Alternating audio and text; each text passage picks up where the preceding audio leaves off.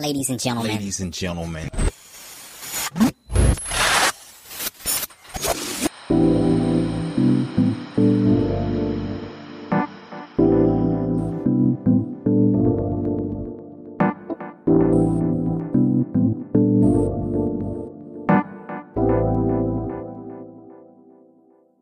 Diesmal gibt's wieder eine neue Podcast-Folge. Und zwar habe ich Herrn Professor Rüppell aus Braunschweig am Apparat und freue mich sehr. Hallo, Herr Rüppell. Hallo. Ja, ich ähm, habe Sie ja auch als Professor selber in der Lehre erleben dürfen. Ähm, und da ist es so, dass ich damals das Nebenfach Zoologie gewählt hatte. Und zwar extra, weil ich in der Ringvorlesung, also noch im Grundstudium, Sie erleben durfte. Da bin ich mir auch sicher, dass Sie neben mir ähm, auch wahrscheinlich weitere Studierende begeistert haben für das Fach.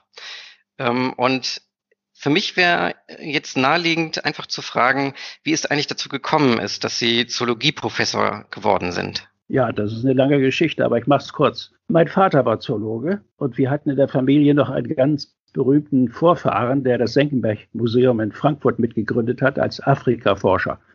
Und mein Vater ist im Krieg gefallen und äh, ich habe das einfach weitergemacht, was er angefangen hat, Zoologie zu, zu studieren. Und meine Mutter hat mich total gefördert. Und dabei kam auch schon als Schüler die Fotografie, die Tierfotografie zum Einsatz. Sie schenkte mir immer etwas Geld, wenn ich dann los wollte, wenn der Brachvogel schlüpfte und hat mich bei den Kollegen entschuldigt, hat gesagt, ich hätte Halsentzündung. Und so hat sie das gefördert. Und so ist dann der, der Weg schon früh vorgezeichnet gewesen. Ich weiß ja auch, dass Sie immer ein Hobby hatten, was Sie dann auch zum Beruf gemacht haben, nämlich das Filme machen. Wann haben Sie selber für sich das entdeckt, dass das ein Weg ist, den Sie gerne weiter beschreiten möchten? Ja, da war ich äh, 27, da war ich frisch promoviert und, und mein Doktorvater fragte mich, ob ich nach Spitzbergen auf eine Expedition wollte, weil die anderen Teilnehmer nicht so richtig geländegängig waren. Und da habe ich sofort zugesagt und habe mir dann eine Kamera mitgenommen, damals noch eine Bolex 16 Millimeter. Die konnte aber schon eine geringe Zeitlupe machen, 64 Bilder pro Sekunde. Das war natürlich toll. Und da habe ich begonnen, zum ersten Mal eigentlich, äh, früher als alle anderen in Deutschland oder in England, fliegende Vögel im Flug draußen zu filmen, auf Spitzbergen. Im nächsten Sommer nochmal auf Spitzbergen. Und dann äh, bekam ich auch später richtige Zeitlupenkameras und die Zeitlupe hat mir auch meine Karriere ermöglicht, denn ich habe mit den Ergebnissen dann äh, Vorträge gehalten, auf der Ornithologengesellschaft zum Beispiel. Und die Empfehlungen, die damals dann äh, an meinen Doktorvater gingen, haben mir zu meiner Assistentenstelle verholfen. Und später habe ich auch den Ruf in Braunschweig bekommen, weil ich da mit Fluganalysen von Seevögeln in Galapagos gearbeitet hatte. Und Zeitlupe ist natürlich erstens sehr wichtig, weil es ganz neues Verhalten zeigt und analysieren lässt, was ich getan habe. Und außerdem ist es sehr attraktiv. Und das wirkt auch dann auf Gremien, die zum Beispiel über eine Berufung zu entscheiden haben. Und so bin ich dann Professor geworden mit Hilfe des Filmes. Das war sozusagen die Eintrittskarte. Was war denn für Sie die Eintrittskarte tatsächlich in das TV-Geschäft? Weil ich habe auch gesehen, dass Sie für das ZDF zum Beispiel auch Filme hergestellt haben. Ja, das waren auch wieder diese Zeitlupenfilme. Ich hatte natürlich Vorbilder beim Fernsehen, beim Filmen, wie zum Beispiel den Sielmann, der ja hervorragende Filme gemacht hat. Der hat zum Beispiel das erste Mal in eine Spechthöhle von hinten reingefilmt durch ein Loch und hat das Füttern im Spechtbau gezeigt. Und solche Sachen fand ich toll. Die Kamera als Forschungswerkzeug. Und äh, dann habe ich später natürlich auch die BBC-Serien mit Attenborough begeistert. Und ich habe äh, den Vogelflug ja damals erforscht. Damit habe ich ja dann auch mich weiterentwickelt. Und der Vogelflug hat so viele schöne Bilder zusammengebracht, dass ich damit zum ZDF gegangen bin. Und die haben das dann auch gleich genommen und äh, es war ein guter Start. Dieser Film wurde gleich für den Grimme-Preis angemeldet. Und äh, so hatte ich da äh, immer weitere Vorhaben. Vogelflug in äh, Übersee, Afrika oder Panama oder Galapagos. Und äh, da kam ein Forschungs-, aber auch ein Filmprojekt zum anderen. So ging das dann weiter, bis die Libellen dann kamen. Genau, darin haben Sie dann auch Filme gedreht und äh, Forschung betrieben.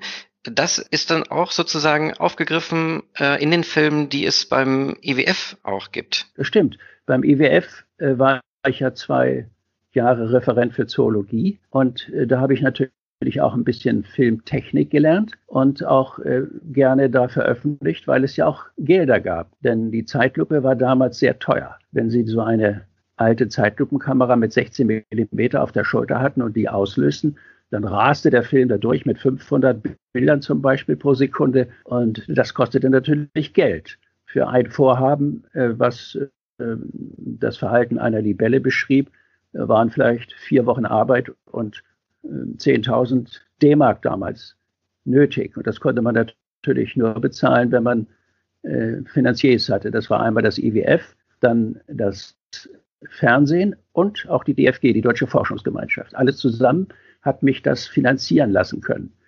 Und äh, natürlich war es äh, eine Katastrophe, als ich pensioniert wurde. Da dachte ich, oh Gott, jetzt ist alles vorbei. Aber dann kam die digitale Revolution und die äh, kostengünstige Zeitlupenkameras, äh, die jetzt praktisch nur den Kamera-Anschaffungspreis kosten, denn die SD-Karten kosten ja nichts mehr. Und das war fantastisch. Und nun geht es in großem Stil weiter. Das heißt, ich bin kein Ruheständler, sondern eher ein Unruheständler. Ich bin sehr aktiv, filme mit meiner Frau und wir haben ja gerade jetzt ein neues NDR-Naturfilmprojekt, wo wir auch wieder Libellen, aber auch alle anderen Tiere der Aue, der Flussaue filmen. Das soll im nächsten Jahr fertig werden. Und erscheint dann auch im TV? Ja, das Oder wird was? im hm? TV. TV-Film, ah, ja. der wird auch mit, in Zusammenarbeit mit anderen Arte und so wird das dann äh, gesendet. Es ist wahnsinnig spannend und zeigt wieder, wie wichtig das Filmen sein kann, weil neue Erkenntnisse kommen und die Leute, die da zuschauen, sowas noch nie gesehen haben, gerade wenn man Zeitlupe einsetzt. Wann haben Sie denn das erste Mal vom IWF eigentlich gehört? Sie haben jetzt so viel erzählt, dass Sie da äh, ganz viel Unterstützung bekommen haben, dass Sie dort auch gelernt haben, die Technik. Wann ähm, war das das erste Mal, dass Sie gemerkt haben, oder gibt es so ein Institut, scheint ja ganz interessant zu sein?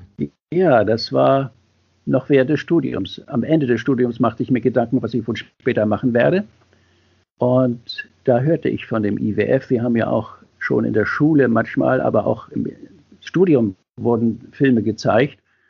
Und da waren äh, natürlich äh, das Interesse geweckt. Und äh, ich habe dann nach meinem Studium dahin geschrieben und die haben mich eingeladen und haben auch gesehen, dass ich sehr gut fotografierte. Und dann bin ich auch mit deren Unterstützung das erste Mal nach Spitzbergen gefahren. Und als ich wiederkam, dann haben sie die Filme angesehen und da hörte ich zufällig, wie der Direktor den Kameramann, der meine Filme gesehen hatte, fragte, wie ist denn die Qualität? Und da sagte der Kameramann, wie Rittinghaus. Und Rittinghaus war ähm, in Wilhelmshaven ein sehr guter Seevogelfilmer. Und da, das wusste ich damals noch nicht, aber später ist es mir aufgefallen. Und da wusste ich, dass ich sozusagen äh, die Prüfung bestanden hatte. Und dann haben sie mich als Referent tatsächlich eingestellt. Und äh, der damalige Leiter, Professor Wolf, äh, war sehr äh, wohlwollend zu mir aber ich bin dann doch nach zwei Jahren äh, wieder gegangen, weil ich äh, so meine eigenen Forschungsideen dort nicht verwirklichen konnte. Ja, ich hatte auch im Vorgespräch Ihnen ja schon erzählt, dass ich aus dem Buch von Werner Große, Filme für die Wissenschaft, wo ähm, die Geschichte des IWFs nochmal niedergeschrieben wurde, auch tatsächlich über Ihren Namen gestolpert bin. Und genau an der Stelle passt es eigentlich ganz gut. Nämlich, äh, da ist dann zu lesen, dass das IWF seine eigenen Experten formen musste und äh, seinen eigenen Nachwuchs bilden musste, weil ähm, oft leider dann auch sozusagen ähm, die Menschen weggegangen sind, weil sie so äh, ja so so gefragt gewesen sind. Und es sind auch mehrere Professoren hervorgegangen. Ja unter anderem äh, werden Sie da ja auch genannt. Wie ist das? Ist das immer noch eine Community kann man sagen? Also steht man mit den anderen ehemaligen ähm, in Verbindung noch? Ähm, haben Sie da noch irgendwelche Kontakte? Es gibt einige Verbindungen so die Freundschaften die sich damals äh, geschlossen haben. Aber äh, also wissenschaftlich oder filmtechnisch nicht das sind äh, ja andere Entwicklungen, die dann eingesetzt haben. Äh, das IWF äh, hatte natürlich damals fantastische Forschungsfilme und auch Unterrichtsfilme gemacht. Nur ist die Entwicklung draußen so rasant gewesen, dass ähm, das IWF einfach nicht mehr so mitkam. Dieses Verleihsystem war zu schwerfällig geworden.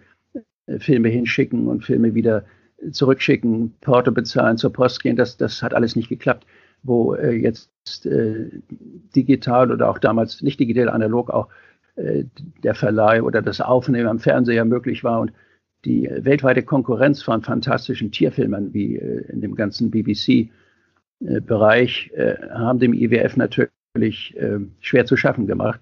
Und insofern konnte dieses Institut weltweit auch keine Führungsposition, die es einmal hatte, nicht mehr beibehalten. Dann haben Sie selber auch angefangen, sich selbstständig zu machen.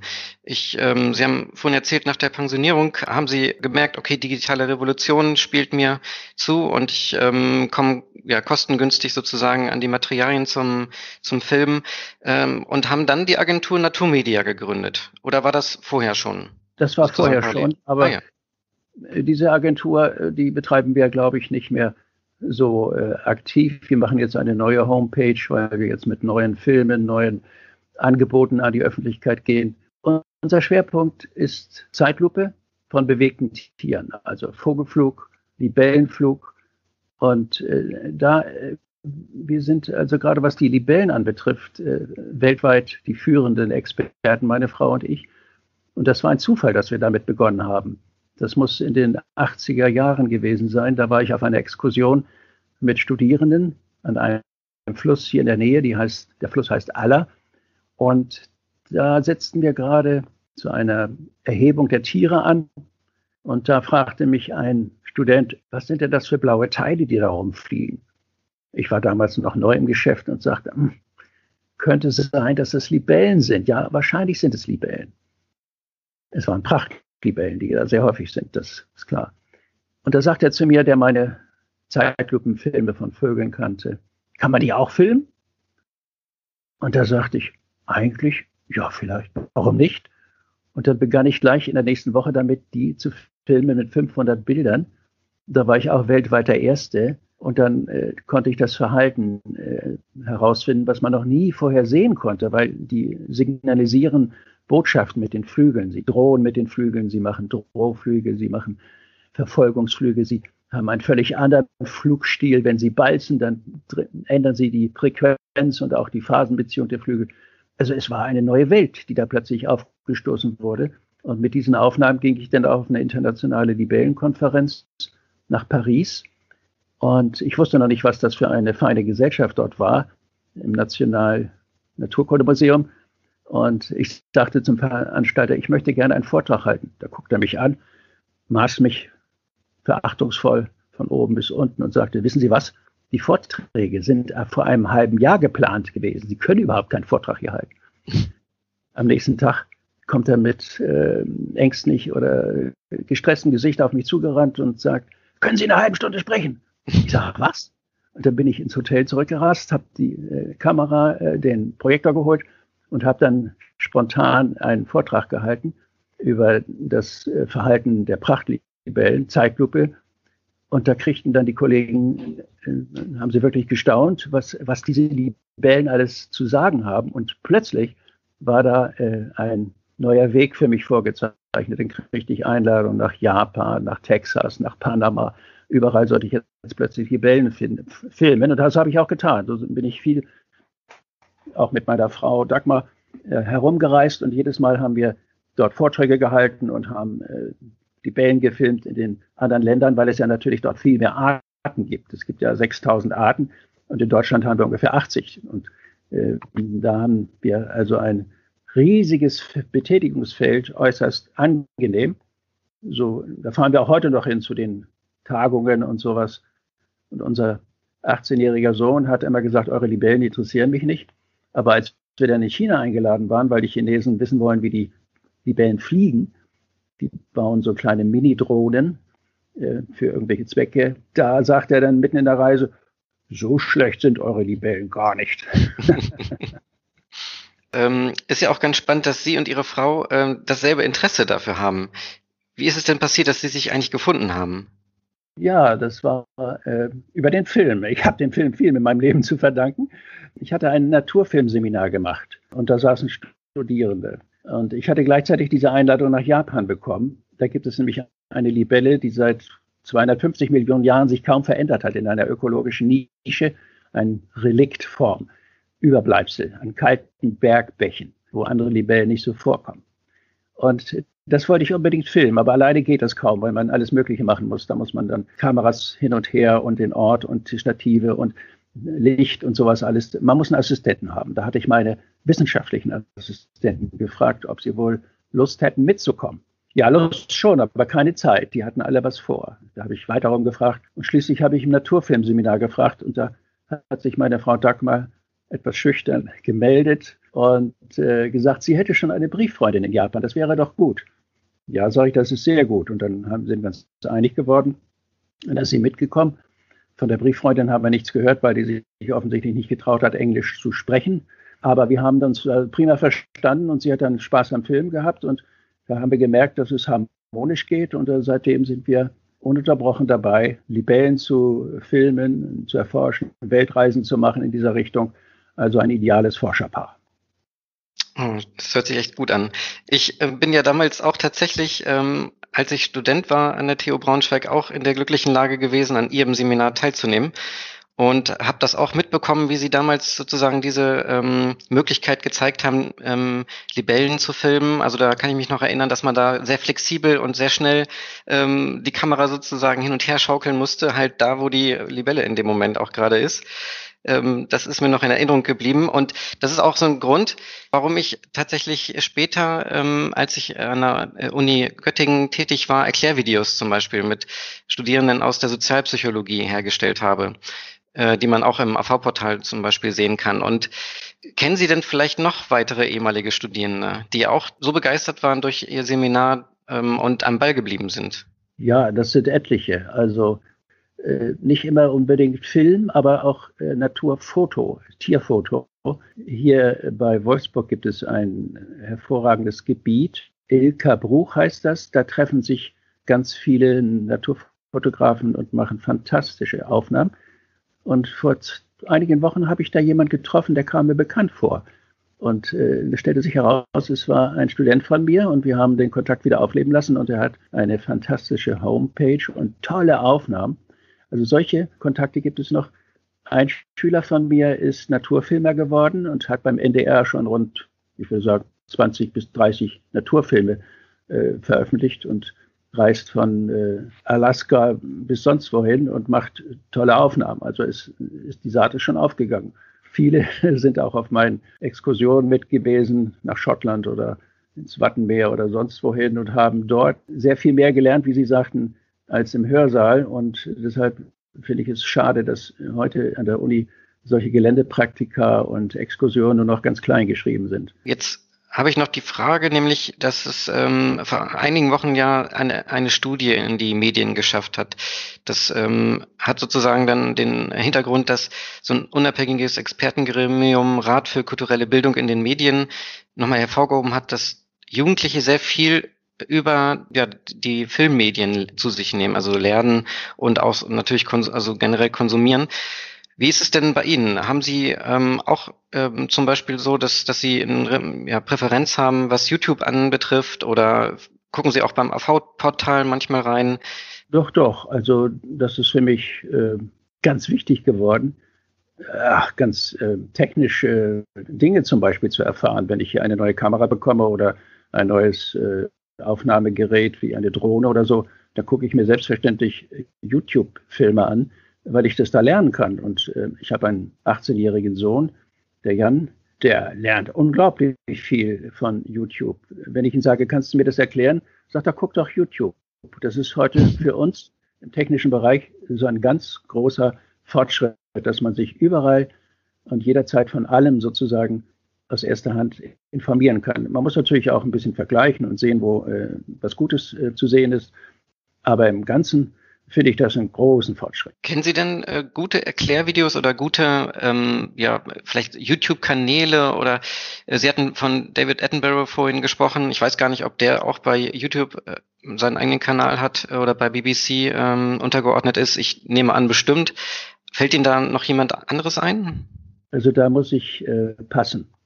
Es ist so ein vielfältiges Gebiet. Natürlich, ob das jetzt äh, BBC ist oder NDR, äh, all diese großen äh, Produktionsstätten haben, sind bei YouTube vertreten und da muss man eher unter Schlagwörtern suchen als unter irgendwelchen Produktionsfirmen oder Einzelpersonen, die das da veröffentlichen.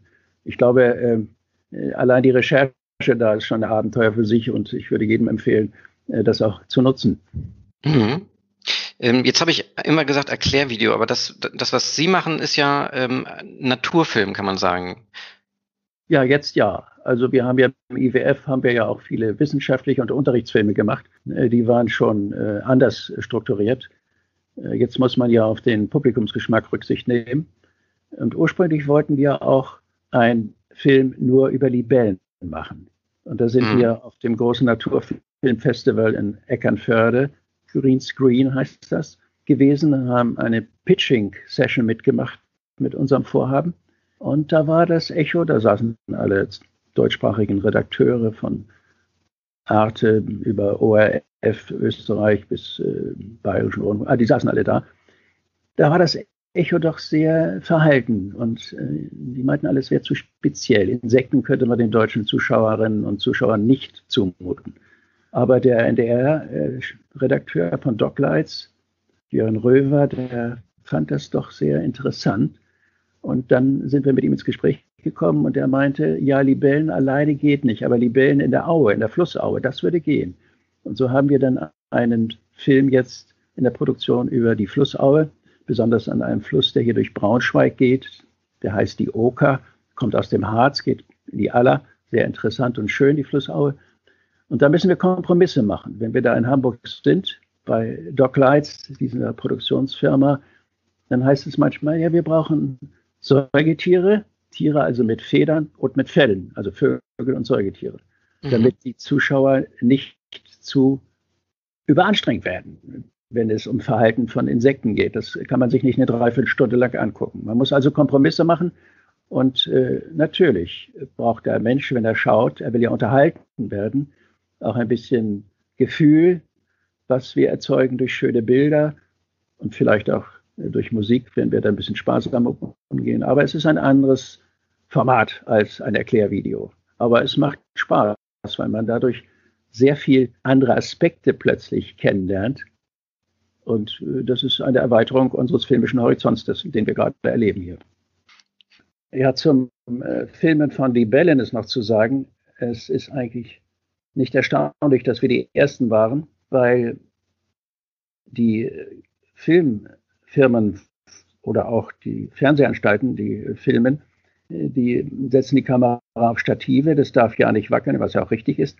Und dann muss die Libelle sich irgendwo bewegen, wo die Kamera eingestellt ist. Aber das geht natürlich nicht, denn die Kamera äh, schießt dann immer an den Libellen vorbei. Die Libellen sind so beweglich, äh, diese, sie jagen hin und her und vor und zurück. Und da haben wir äh, eine andere Methode. Wir nehmen die Kamera in die Hand und äh, bewegen die Kamera mit den Libellen mit. Die Kamera ist also dauernde Bewegung, schießt nach vorne, hinten, oben und unten. Und äh, nur so können wir das auch scharf und ausreichend lange filmen. Natürlich äh, ist das meiste dann unscharf und wir können höchstens ein bis zwei Prozent benutzen. Aber was soll's? Äh, digital kostet es ja nichts. Und wenn man diese ein bis zwei Prozent 100 Mal macht, hat man auch 100 Prozent und dann hat man ein neues Verhalten. Und dieses dynamische Filmen, das ist natürlich für uns die Methode gewesen, um wirklich Neues zu zeigen. Zusätzlich muss man natürlich auch wissen, wie die Libellen sich verhalten, was das bedeutet. Und da sind wir in der glücklichen Lage, dass wir Kameraleute sind und Zoologen. Und beides zusammen ermöglicht es erst, diese neuen Filme zu machen. Also das kann ich gut nachvollziehen. Wie gesagt, das hat mich damals ja auch sehr stark beeindruckt, dass man so gut und so fit sein muss, dass man das sozusagen äh, erreicht, ne? dass man die Libelle immer im Bild hat, im Fokus hat. Ja, das ist wahr. Aber es ist eben eine Methode, die herkömmliche Kameraleute kaum durchführen wollen. Da muss immer alles auf dem Stativ sein und starre und so kann man nicht filmen, wenn man so bewegliche Tiere wie die Libellen hat. Genau, dann, dann endet das dann daran, dass man irgendwann so eine Libelle wahrscheinlich auf so eine feste Nadel äh, ja, ja. dran pinnt und ja. die dann ne, schön ausgeleuchtet hat äh, im Studio genau, oder so. Das ist extrem, aber äh, dass man eine Libelle immer auf einer auf einem Heim äh, landen oder starten sieht und das ist da alles, was sie dann haben. Ne? Mhm. Es geht schon ein bisschen in diese Richtung. Einige Leute sind schon fitter geworden. Die kennen ja auch unsere Filme und die haben sich überlegt, wie machen die das und es ist auch gut so, dass die, eigentlich müssen auch mehr viele junge Leute sich Zeitlupenkameras äh, anschaffen. Die meisten haben eigentlich Handys, die auch Zeitlupe machen, aber damit kann man ja nicht richtig filmen, weil da kein Teleobjektiv dran ist.